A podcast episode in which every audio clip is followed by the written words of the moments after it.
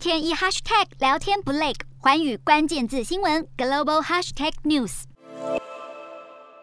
Netflix 在本周四公布财报，虽然营收与获利都超越市场期望，但公司对于用户增加数量的预期数字太低，让股价在盘后暴跌了百分之二十，市值一口气蒸发大约四百五十亿美元。Netflix 在去年一共新增了一千八百多万的订阅用户，其实比起创下新高纪录的二零二零年，锐减了大约五成。然而，公司今年预估成长会更加差劲，手机用户估计仅会新增两百五十万人，是至少十年以来新年开局最差的数字。投资人非常担心这家影音串流巨擘即将进入缓慢成长期。Netflix 目前在全球大约有二点二亿个付费用户，公司借由订阅费用的增加来提振收入，并且往往选择市场成熟、有信心用户不会因为费率增加而退订的地区来下手。上星期，美国和加拿大的订阅费才调涨到最高大约五百五十四元新台币的价格，遭到分析师质疑，正是因为用户成长放缓，公司才打算靠拉抬费率来补救接下来的营收。但是对于还在试图站稳脚跟的市场，例如东南亚和印度，Netflix 则会维持价格不变，甚至降价。